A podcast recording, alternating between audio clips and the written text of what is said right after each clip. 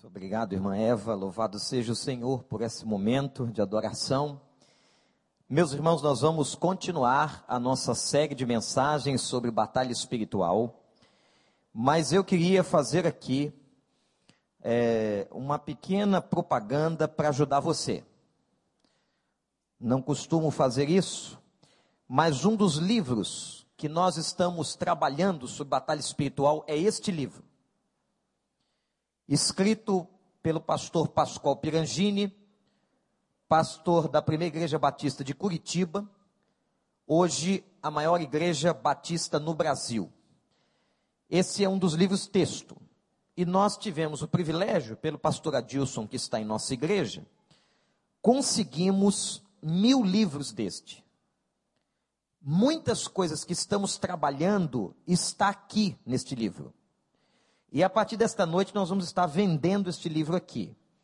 A igreja não vai ganhar nada com isso, mas é para que os irmãos tenham este documento, eu vou chamar assim, porque aqui é como se estivesse uma apostila sintetizando os vários temas que nós estamos tratando. Os irmãos uma ideia, este livro custará 10 reais. É muito barato, inclusive você pode dar a outros irmãos, comprar para outros irmãos e amigos que se interessam por esta matéria. Como foi anunciado no domingo pelo pastor Paulo, eu quero hoje falar sobre as armas do inimigo. Se você tiver uma caneta, quiser anotar alguma coisa, vamos começar abrindo, meus irmãos, as nossas Bíblias em dois textos muito importantes. O primeiro deles é no livro de Gênesis, capítulo 3, numa história que você conhece, que é a história da tentação do diabo a Eva. Gênesis capítulo 3.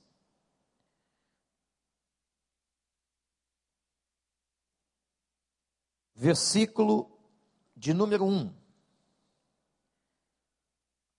Ora, a serpente era a mais astuta de todos os animais selvagens que o Senhor tinha feito. E ela perguntou à mulher. Claro que aqui, gente, há uma intromissão de um espírito maligno. É a primeira experiência bíblica de um espírito satânico usando um animal. Nós temos um outro caso no Novo Testamento, quando os espíritos malignos que saíram de um homem entraram numa manada de porcos. Então a serpente perguntou à mulher: Foi isso mesmo que Deus disse? Observem. Não comam de nenhum fruto das árvores do jardim? Respondeu a mulher à serpente: Podemos comer do fruto das árvores do jardim, mas Deus disse: Não comam do fruto da árvore que está no meio do jardim, nem toquem nele, do contrário vocês morrerão. Disse a serpente à mulher: Certamente não morrerão. Deus sabe que no dia em que dele comerem, seus olhos se abrirão e vocês e vocês, como Deus, serão conhecedores do bem e do mal. O segundo texto que faz referência a esta passagem está na segunda carta de Paulo aos Coríntios. Vejam, meus irmãos e irmãs, como a Bíblia se completa em si mesma. Agora vocês vão ver o apóstolo Paulo falando deste momento que acabamos de ler momento no Éden. 2 Coríntios, capítulo 11, versículo de número 3. Olha o que Paulo está dizendo à igreja. O que receio e quero evitar é que, assim como a serpente enganou Eva com astúcia, a mente de vocês seja corrompida e se desvie de sua sincera e pura devoção a Cristo. Que o Espírito de Deus nos abençoe, em nome de Jesus. desses dois textos e desse episódio narrado em Gênesis e usado por Paulo na carta aos Coríntios, eu quero tirar cinco armas que o inimigo tem utilizado contra nós na batalha espiritual. Cinco armas do inimigo. Primeira, a sutileza. Quem vai entrar numa batalha, já dissemos isso aqui, precisa conhecer as armas que o inimigo usa contra você. E a sutileza é uma arma satânica. Os irmãos estão percebendo quando eu disse à igreja, estudando batalha espiritual, que aqueles demônios que se manifestam em possessão não são os piores, ou não é o ataque mais veemente do maligno, não é. Porque num ataque em possessão, apesar de ser algo terrível, o inimigo está claramente se manifestando com toda a sua fúria e não há dúvidas. Você identifica o inimigo. Você vê com clareza ele atuando na vida de uma pessoa num processo de possessão maligna. Mas na sutileza não. Como a própria palavra diz, o diabo, meus irmãos, é sutil. E na sua sutileza, ele distorce a verdade. Foi isso que ele fez com Eva. Quando ele vai questionar a Eva, ele diz assim: então, Deus disse que vocês não comessem nenhuma, ou nenhum fruto de nenhuma árvore do jardim. Deus não havia dito isso. Mas o que me impressiona é a habilidade satânica com as palavras a sutileza do inimigo com as palavras e como ele coloca isso diante de Eva e também do seu marido, o diabo distorce. E interessante, gente, observar que ele vai induzir a uma conclusão. Ele usa de retórica, interessantíssimo isso, até de um argumento filosófico, quem estudou filosofia se lembra do silogismo, ele usa de silogismo filosófico, ele usa de habilidade para levar o outro a concluir. Vejam a sutileza. Gente, o diabo é extremamente sutil. Vocês sabem qual é uma das maneiras que nós mais caímos nas artimanhas satânicas? É na conclusão das coisas nós observamos um fato ou alguém está nos contando alguma coisa, nós imediatamente, por raciocínio indutivo, concluímos, e a nossa conclusão pode estar errada. A nossa conclusão pode sofrer influências malignas. O diabo vai usar de toda sutileza, e o interessante que da sutileza é que a sutileza faz a mentira parecer verdade. Anote essa frase. A sutileza faz a mentira parecer verdade. Parece verdade. Parece que é. Parece que realmente está acontecendo. Parece que foi dito isso. A sutileza vai parecer natural. Esta é uma arma terrível é uma arma, meus irmãos, que o inimigo tem usado contra nós. As astutas ciladas do diabo. A sutileza que o diabo usa agindo contra nós.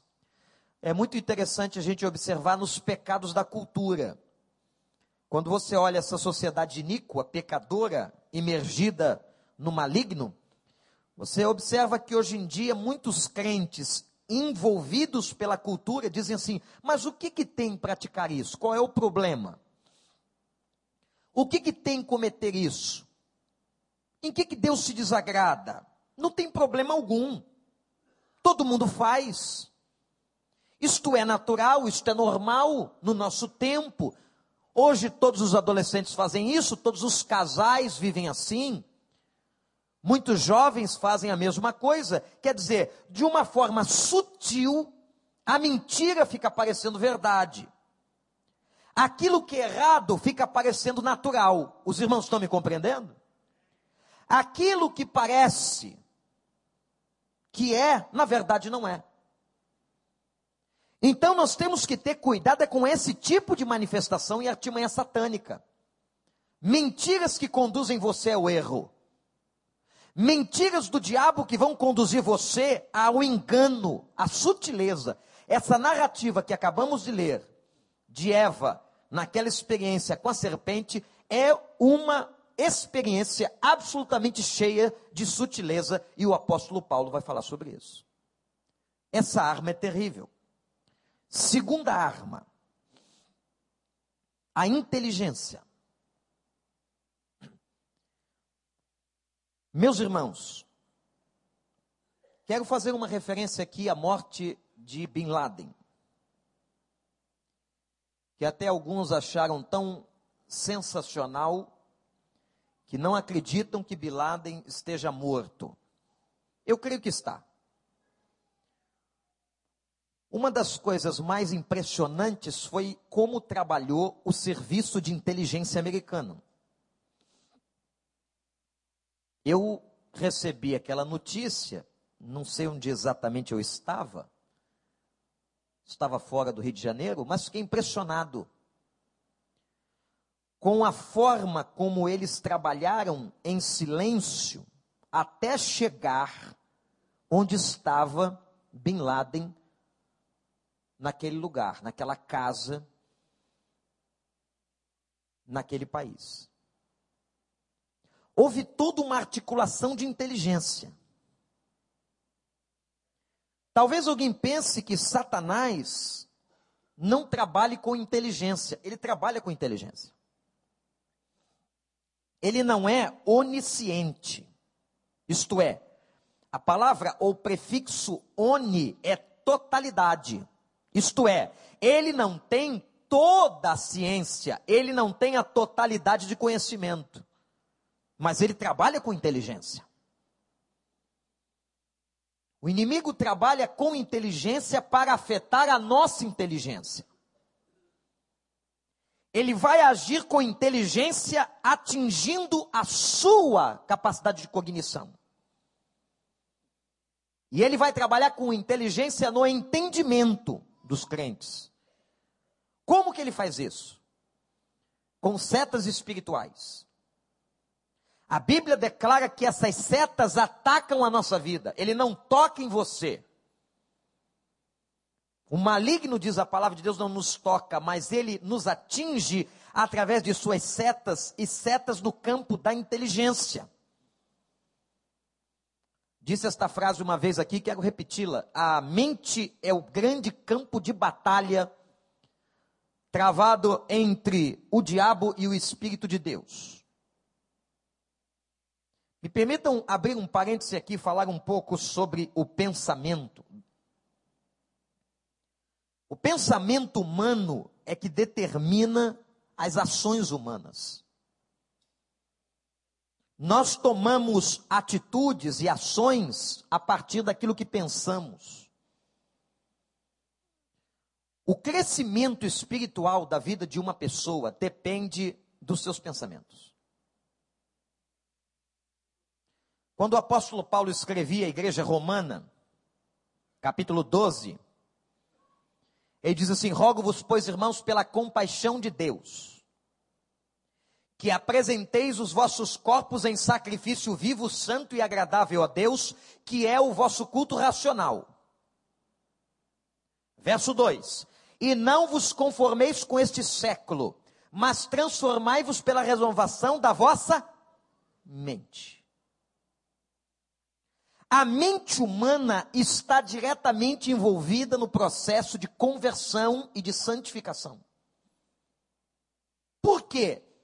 Se Deus não consegue mudar a mente de uma pessoa, ele não pode mudar os valores dessa pessoa.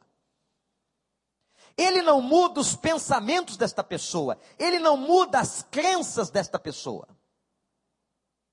Por isso que a mente é um campo de batalha tremendo importante no qual Satanás tem atuado com as suas setas. Ele, com a sua inteligência, quer afetar a nossa inteligência.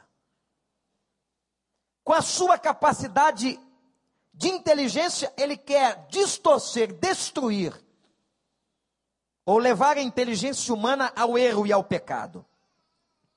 Portanto, a nossa mente, meus irmãos e irmãs, precisa sofrer o processo que Paulo diz de transformação contínua. A conversão de uma pessoa é basicamente a mudança de pensamento, a mudança de mente. Mas também a santificação de um crente depende da mudança da sua mente. Paulo, ainda escrevendo uma outra carta, é carta de Éfeso. No capítulo 4, ele vai dizer aos irmãos de Éfeso: renovem a maneira de pensar. Então, na vida cristã, nós estamos continuamente sendo renovados nos nossos pensamentos, na nossa forma de pensar, nos nossos valores. A santidade da vida de uma pessoa passa pela mudança de mente. Meus irmãos, o trabalho de Satanás está atuando na mente de muitos teólogos, líderes e até pastores para que ensinem ao povo aquilo que não é palavra de Deus, para que ministrem aquilo que não vem de Deus. Eu disse aqui no outro dia, numa linha da teologia liberal, que não crê mais na inerrância das Escrituras, teólogos que não creem na ressurreição, teólogos que não creem no nascimento virginal de Jesus, teólogos que colocam em xeque a própria palavra do Senhor, que dizem que na Bíblia há muitos capítulos que não nos interessam. Isso, a meu ver, é uma atuação satânica num trabalho poderoso do inferno na mente de lideranças que estão pregando, escrevendo literatura e ensinando aos filhos de Deus, com o objetivo de distorção, então, essa estratégia, esta arma do diabo, o uso da inteligência, tem que ser muito bem trabalhado por nós, temos que estar atentos, e eu quero dizer, lembrar os irmãos, dois textos de Paulo sobre pensamento. Atenção, olhe para cá. Em Colossenses 3, verso 2, anote alguns textos que eu não os lerei todos. Paulo diz assim: pensem nas coisas do alto. Ora, igreja, se o apóstolo Paulo, usado pelo Espírito de Deus, nos manda pensarmos nas coisas do alto, há uma evidência clara no texto de que nós temos domínio sobre o pensamento. Você não pode evitar que o pensamento venha, mas você pode rechaçá-lo, você pode afastá-lo, você pode expulsá-lo quando ele não é de Deus.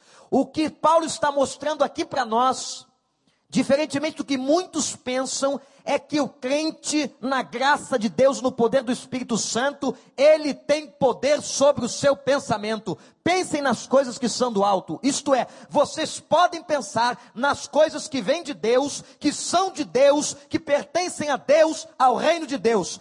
Pensem no que vem do alto.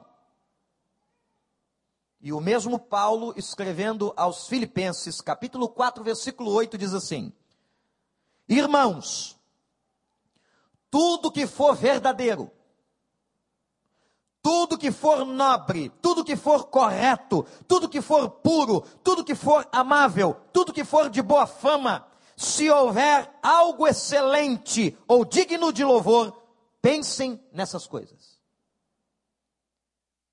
Eu tomei o cuidado de analisar cada adjetivo que ele usava. Pense no que é verdadeiro, naquilo que for verdade, o que é mentira não vale a pena ser pensado. Pense no que é nobre, isto é, aquilo que é digno de honra.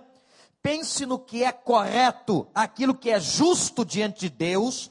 Pense no que é puro, aquilo que é livre de manchas e pecados, pense no que é amável, aquilo que desperta amor nas pessoas, pense no que é de boa fama, todos aquilo, todas aquelas coisas que qualquer pessoa pode ouvir, pense no que for excelente, o que é vitorioso ou virtuoso, pense no que é digno.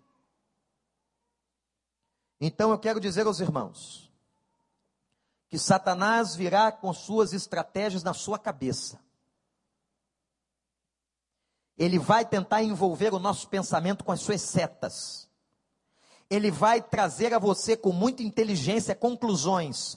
Ele vai apresentar mentiras de maneira sutil. Mas, meus irmãos, graças a Deus que a palavra do Senhor traz para nós a estratégia da vitória. Nós podemos pensar nas coisas que são do alto. Amém, igreja? Nós podemos lutar contra isso, desvirtuar o nosso pensamento das coisas ruins e termos uma mente centrada na vontade e na palavra de Deus. Pensai nas coisas do alto, tudo que for puro, tudo que for digno, tudo que for honesto, tudo que for amável, tudo que for de boa fama, tudo que vier de Deus, pense nessas coisas, e aquilo que não for de Deus, rechace em nome de Jesus. Primeira arma que ele usa é a sutileza, a segunda é a inteligência, o terceiro é o medo. Muitas pessoas, irmãos, não enfrentam e são derrotados na vida espiritual, nas suas batalhas, porque elas estão com medo. Eu vou contar uma coisa aqui para vocês. São pouquinhos, bem pouquinhos, mas alguns membros da igreja não voltarão aos cultos enquanto essa série não terminar. Não gosto desses assuntos, pastor, fico com medo. Eu tenho medo de tratar essas coisas. É como alguém que pega um resultado num laboratório médico e não tem coragem de abrir. Já passou essa experiência? Tem medo do resultado. Ora, são realidades que circundam a nossa vida. São realidades que circundam a igreja. Se nós não tomamos conhecimento dessas coisas, como vamos combatê-las? Tem pessoas que têm pavor disso. Tem pessoas que têm pavor, por exemplo, em pronunciar o nome do diabo. Pastor, eu tenho pavor. Isso pode atrair coisa ruim para dentro da minha casa. Este medo acaba sendo uma brecha satânica para o diabo fazer a festa na vida de muitas pessoas. Por que, que muitos têm medo? Vamos analisar a razão do medo, qual é a fundamentação do medo? Primeira razão é porque muitos têm medo de serem derrotados nessa batalha. Outra razão é porque alguns creem que lhes falta autoridade. Isso é verdade. Eles têm medo de tratar essas coisas, porque lhes falta na vida autoridade espiritual. Deus me livre um demônio cair do meu lado durante o culto. Deus me livre. Eu posso ser envergonhado como os filhos de Seva. Quer dizer, a pessoa tem consciência de fragilidade, de vida devendo, de vida equivocada. Então ela sabe que ela tem uma pendência. E ela tem problema em tratar essas coisas. Ela sabe que está em déficit, que, que há uma dívida.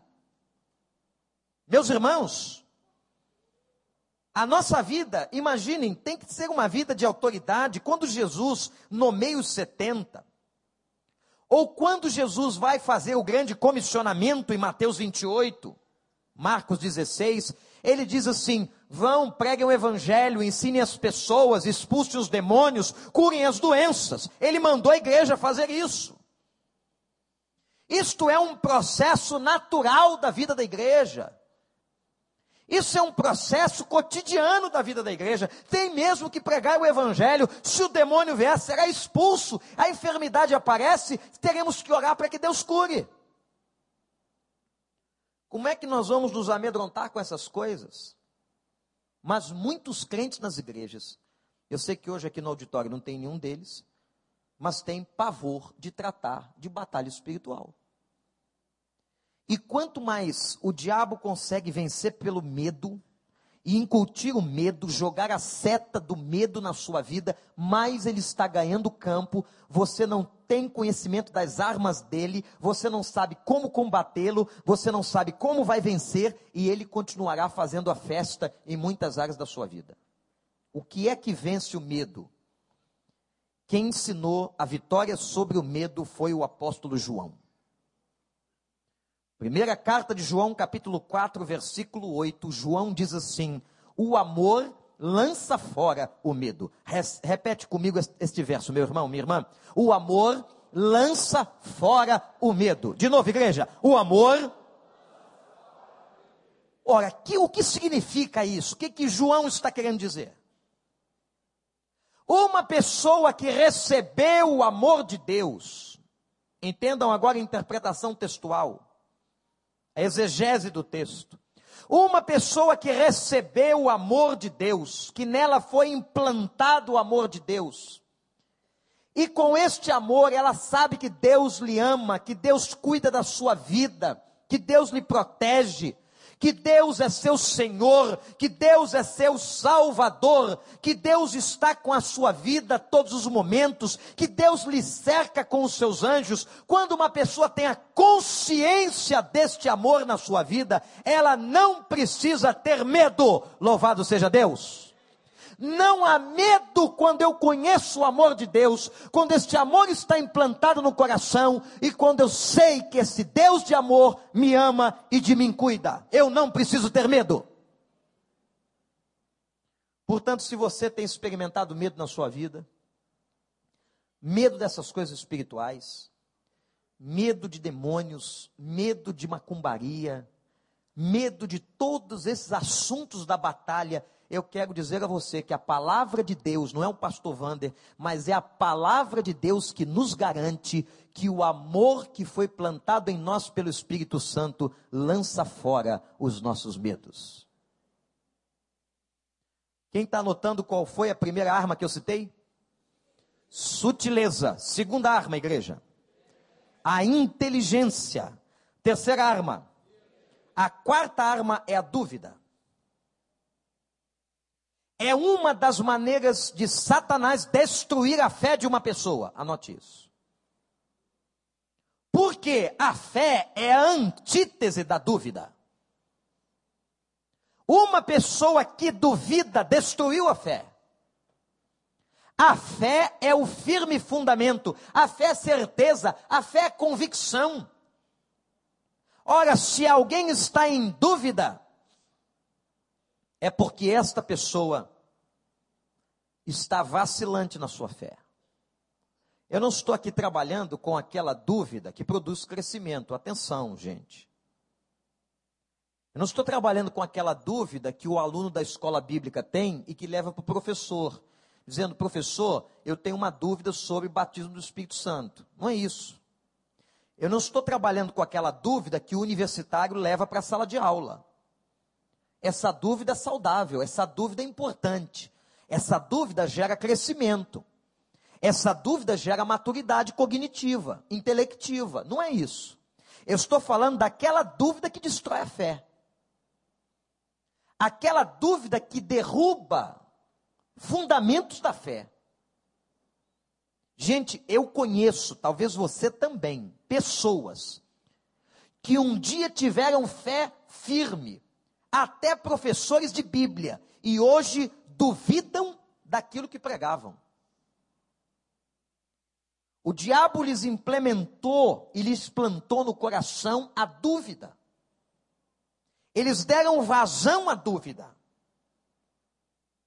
Eu já encontrei pessoas que têm dúvidas, por exemplo, se Deus responde oração.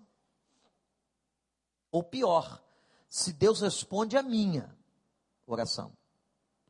Porque há pessoas que dizem assim: não, eu creio que Deus responde oração, mas a minha, será que Ele responde? Pessoas que têm dúvidas sobre a palavra. É isso mesmo que a Bíblia diz? Tem gente que fica em cima da Bíblia, estudantes da Bíblia. Mas será que é isso que Deus está dizendo? Será que não há, não é uma outra coisa? Pessoas que têm dúvidas sobre a ação de Deus. Deus age, pastor.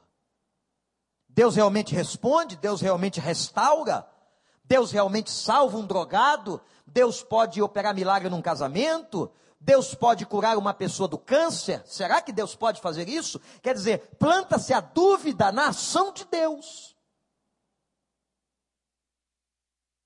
Pessoas que estão duvidando, por exemplo, das promessas de Deus. Incrível encontrar alguns crentes na história da igreja que não creem na segunda volta de Cristo.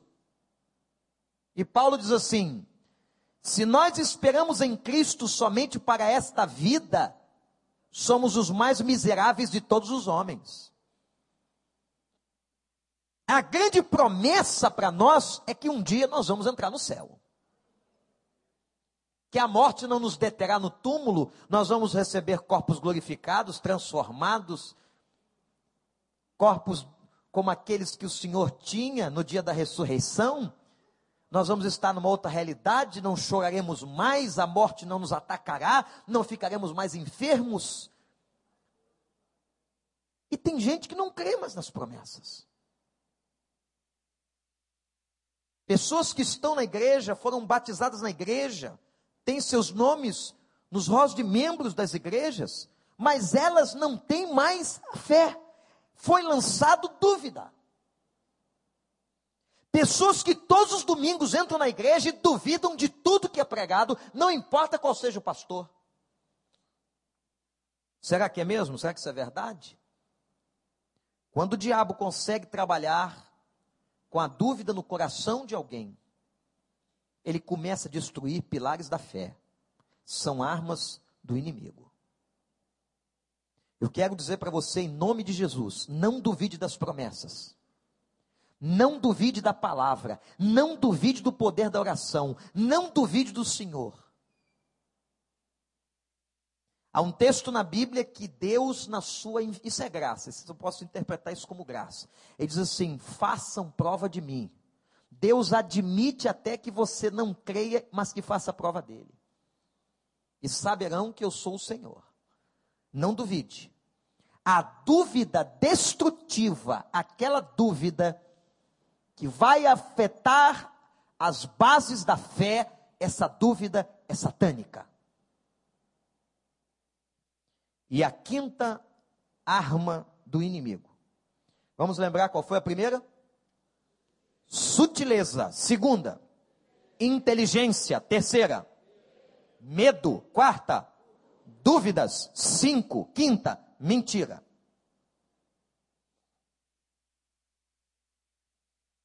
O diabo é o pai da mentira. Mas o interessante é que na sutileza,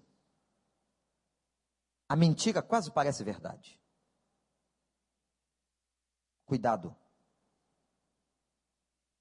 Que às vezes é tão sutil que parece verdade. A igreja precisa ter, qualquer igreja do Senhor, qualquer congregação de Deus, que Deus derrame sobre nós todos os dons espirituais. A Bíblia diz que cada crente recebe o seu dom. Há um dom que eu tenho clamado para Deus mandar no meio da igreja: o dom do discernimento. Discernimento de espíritos. Discernimento de leitura ambiental, de clima organizacional, de instituição, o dom do discernimento. Não é aquela pessoa que tem o dom do achismo, ah, eu acho, tem alguma coisa que a minha intuição, estou falando de intuição, não estou falando de achismo, eu estou falando de dom de discernimento. Uma pessoa que discerne o espírito, se é de Deus, se não vem de Deus. Há mentiras que o diabo planta, que o diabo planta para nos enganar. Certa vez, houve uma manifestação demoníaca num culto. Se dirigiu para o possesso, o pastor. E quando o pastor ia se aproximando, o homem possesso começa a lhe acusar, falando uma série de coisas da vida do pastor, mentiras. Quando o pastor se aproxima, ele dá a seguinte ordem na autoridade do nome de Jesus: Se você está mentindo, a sua boca será torcida e você será amarrado. E o demônio foi amarrado na hora pelo poder da graça de Deus. A congregação teve que ter maturidade para entender isso, irmãos. Você não vai escutar um demônio falando e você dizer, está vendo? Olha lá, está acusando o irmão. E crer que aquilo seja verdade. Você não pode acreditar em alguém que é intitulado por Deus como pai da mentira. Muitas calúnias foram levantadas, por exemplo, contra Paulo na igreja de Corinto. Aconteceram momentos de declarações sobre a vida de Jesus. Irmãos, Jesus foi chamado de príncipe dos demônios. Vejam que blasfêmia. Olha, quem é que plantava essa mentira? Era Satanás. Satanás tem todo o interesse em destruir a sua reputação. Satanás tem todo interesse em destruir a sua história, a sua moral. A igreja tem que ter maturidade. Tem que ter maturidade e entender o seguinte: eu não posso dar crédito a uma boca que o diabo está usando. E a mentira faz coisas terríveis. Tiago diz que a mentira ou uma língua mentirosa é como uma centelha ardente. Por que, que o diabo usa da mentira e como ele usa da mentira? Para manter pessoas oprimidas. Ele engana, induz pessoas ao erro, ao pecado. E todo o propósito dele, todo o propósito, todo o trabalho maligno é para tirar você do caminho. Nessa batalha, irmãos, que nós travamos, estamos travando aqui agora, durante essa pregação. Vamos travar com outras ações malignas, hoje à noite ou talvez amanhã, porque ele não se cansa. Tudo que acontece de batalha espiritual por ação maligna é para tirar você do caminho. Você pode ver que uma das primeiras coisas, como quando uma pessoa fraca na fé está vivendo um momento de opressão, ela para de vir na igreja. O diabo logo lhe rouba para tirar ela da comunhão, tirar ela exatamente do contexto que lhe aquece a alma e o espírito. Tem que tirar ela. Não vou deixar com que ela adore, não vou deixar com que ela ore, não vou deixar que ela escute a palavra, porque a palavra alimenta a fé. O diabo vai jogar suas setas para que você não tenha ânimo em abrir a Bíblia na sua casa. Vai lançar dúvidas para que você não crê na própria oração. Então são armas que o inimigo usa. Eu dei aqui, talvez, as cinco principais, mas existem algumas outras. Mas eu quero ficar com essas cinco. A mentira. Por isso que se alguém vive na mentira, ou se alguém mente, a Bíblia diz que esta pessoa é como filho do diabo, usado pelo diabo. Aquele que está na luz usa da verdade. Agora, meus irmãos, caminhando para a conclusão desta reflexão sobre as cinco armas do inimigo, eu quero fazer uma pergunta e respondê-la. Quando é que isso acontece? Quando é que ele se utiliza de uma ou duas ou três armas contra você? Eu quero afirmar aos irmãos que ele usa quase que o tempo todo, mas há uma passagem bíblica, e eu peço que os irmãos agora abram na carta aos Efésios, capítulo 6. O nosso texto áureo está aqui, capítulo 6, verso 10 até 18. Domingo, nós vamos trabalhar aqui de novo. Aliás, domingo que vem, preparem-se, manhã e noite, nós vamos falar sobre enfrentamento.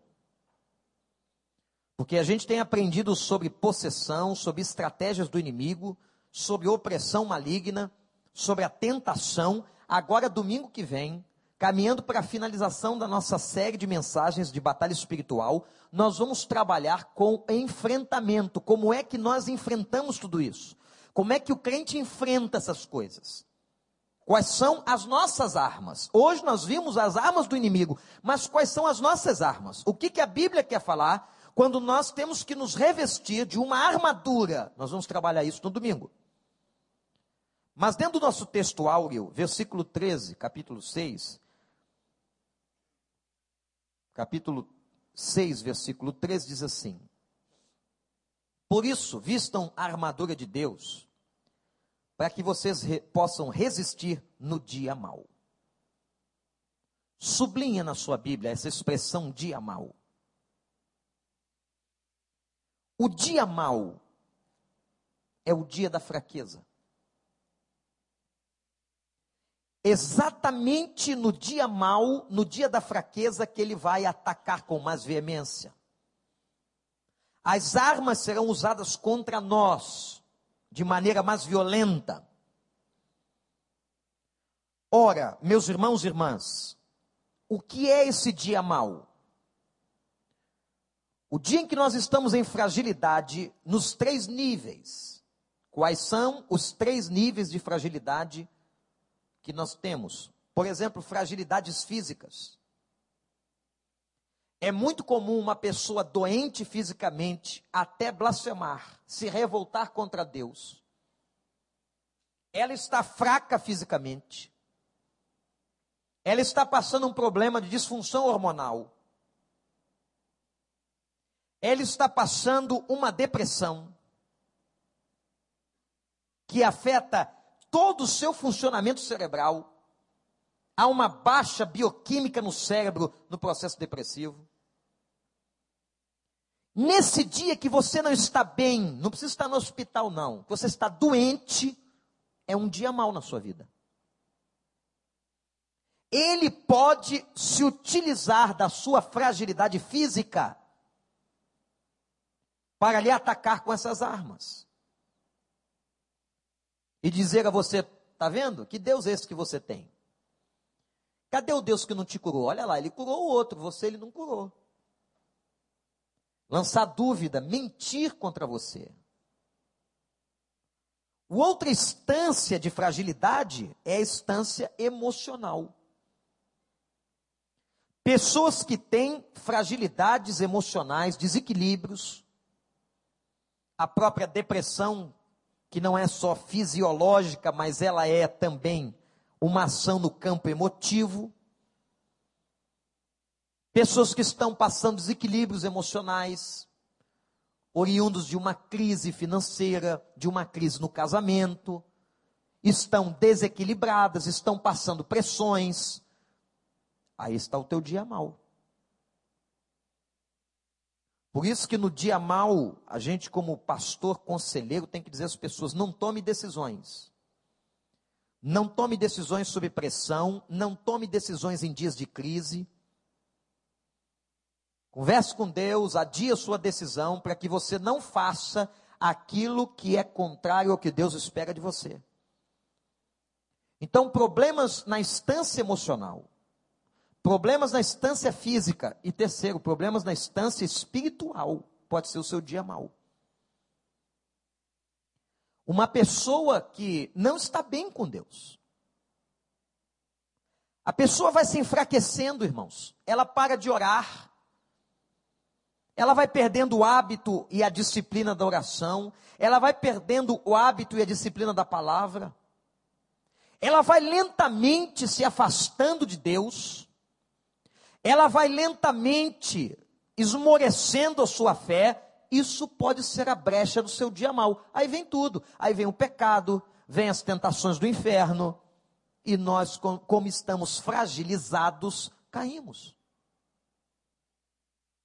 Então, o dia mal é o dia de fragilidade, pode ser física, psicológica ou espiritual. Nós temos que estar muito atentos ao dia mal. Quando você não estiver num bom dia, ore mais. Quando você não estiver num bom dia, clame mais a Deus, vigie mais. Porque poderá aparecer naquele momento situações, exatamente aproveitando a sua fraqueza, a sua brecha. Naquela hora que você não está bem, vem alguém fazer um negócio com você, vem alguém fechar uma, um contrato com você, vem alguém te oferecer alguma coisa, vem uma proposta, que na verdade tudo aquilo pode ser uma bandeja do inferno para engodar, enganar e destruir você. Cuidado com o dia mal. Ora, o que é que a Bíblia diz que temos que fazer? É o próprio Paulo que responde. Domingo, quando nós tratarmos de enfrentamento, nós vamos ver muito isso. Mas, meus irmãos, versículo 10, apenas o seu início é o grande conceito de Paulo. O seu grande conceito e o seu grande conselho à igreja, fortaleçam-se no Senhor. Olhem para mim, irmãos fortaleçam-se no Senhor. Bebam do Senhor. Está na crise, agarre-se no Senhor. Está na fraqueza, agarre-se nele, junte-se a ele. Tem muitos que querem se agarrar no pastor, no conselheiro espiritual. Não, é no Senhor. Deus pode até te ajudar usando um pastor, um conselheiro, alguém importante, mas é o Senhor que fortalece, é Ele que renova as tuas forças. Isaías diz na sua profecia: o Senhor é aquele que nos fortalece, os jovens se cansarão. Os mancebos não conseguirão caminhar, mas aqueles que confiam no Senhor renovarão suas forças, subirão com asas e como águias eles voarão eles se libertarão e terão forças para irem a lugares mais altos, louvado seja o nome de Deus. É a força que vem do Senhor. Fortaleçam-se no Senhor. Bebam de Deus. Amem a Deus. Mas eu não estou com vontade na igreja. É aí que você tem que ir. Eu não estou com vontade de abrir essa Bíblia. É aí que você tem que abrir porque são setas que vão tentar destruir você e afastar você do cordeiro, afastar você daquele que pode proteger e daquele que pode fortalecer a sua vida. Graças a Deus, porque apesar de nós conhecermos todas as armas do inimigo, como conhecemos aqui hoje pelo menos cinco, o Senhor apresenta para nós as armas da vitória fortaleçam-se no Senhor, para que possais resistir do dia mau. Ninguém vence batalha espiritual sozinho. Ninguém vence batalha espiritual fora da igreja do povo de Deus. Ninguém vence batalha espiritual sem oração. Ninguém vence batalha espiritual sem a palavra aberta. Ninguém vence batalha espiritual, muitas vezes, sem jejum. Quando tratarmos do enfrentamento domingo, nós vamos ver isso. E que o Senhor nos abençoe. Nós vamos pedir agora, irmãos, que o Senhor nos fortaleça você tomou conhecimento das armas do diabo. Mas que você peça ao Senhor que você tenha forças, discernimento, para ver o que ele está tentando fazer. Ele é sutil, ele é mentiroso, ele é astuto, ele é, usa, quer trabalhar a sua inteligência.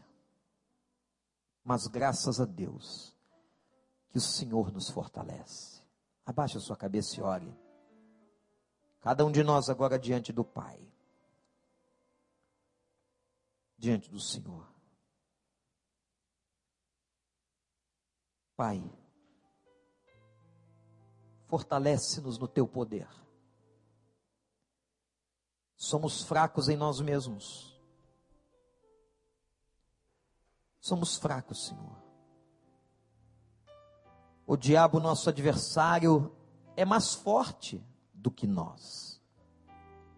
Mas ele não é mais forte do que o Senhor.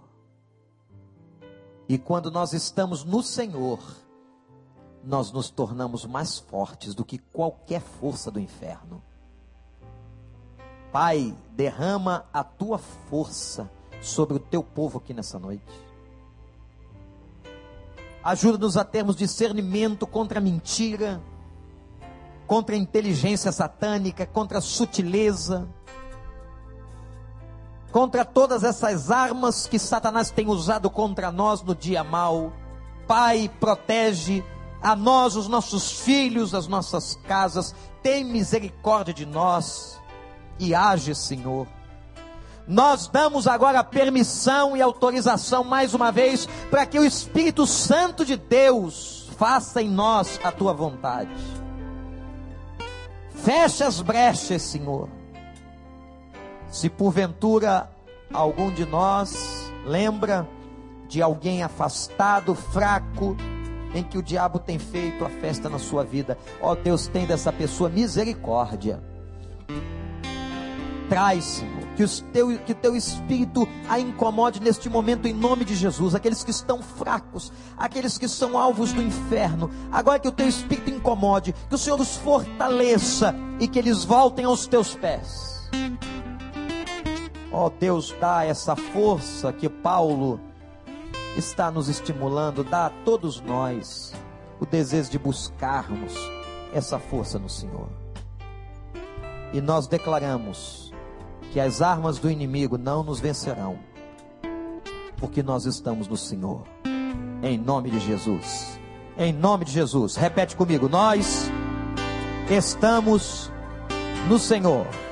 Fica de pé e diz isso de novo. Nós estamos no Senhor e na força do seu poder. Louvado seja o nome de Deus.